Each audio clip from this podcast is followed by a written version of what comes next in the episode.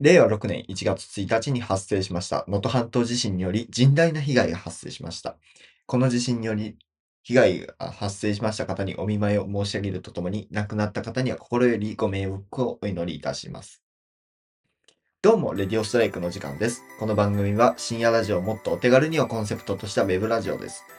深夜ラジオを名乗っていますが、いつの時間に聞いても構いません。朝の通勤時間や夜の疲れた時の癒しを目指しています。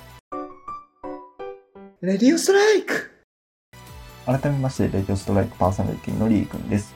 新年明けましておめでとうございます。本年はレディオストライクのことをよろしくお願いします。というわけで新年になりましたので、本日はですね、僕の練習を兼ねてフリートークとさせていただきたいと思います。というわけでフリートークなんですけども、何を話せばいいのかなと考えました。まあ、新年なんで、いろいろとありました。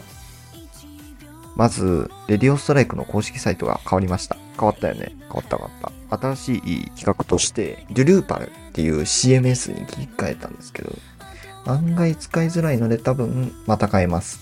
ワードプレスには戻さないけど多分変えます。何らかの形で変えたいと思っております。で、他には配信ベースをサウンドクラウドに変えたりとかはしましたね。それ以外のことは何もしてないです。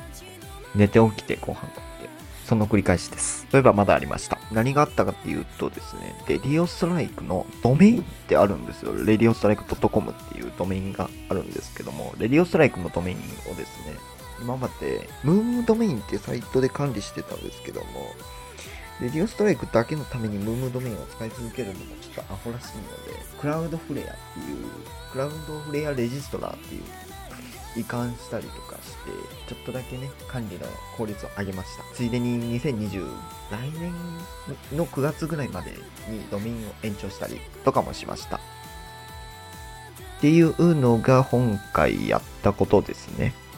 次回は、次回のレディオストライクがどうなっているのかわからないですけども、またサイトとかも楽しみに、楽しんでいただけたらなと思います。レディオストライクさて、本日はレディオストライクの終了の時間がやってまいりました。レディオストライクでは引き続きお便りを募集しています。お便りや各種 SNS は公式サイトをご確認ください。最後になりますが、レディオストライクでは公式サイトをはじめ Apple Podcast、Google Podcast、Spotify、Amazon Music、YouTube Music、SoundCloud での配信も実施しております。どちらも良ければご確認ください。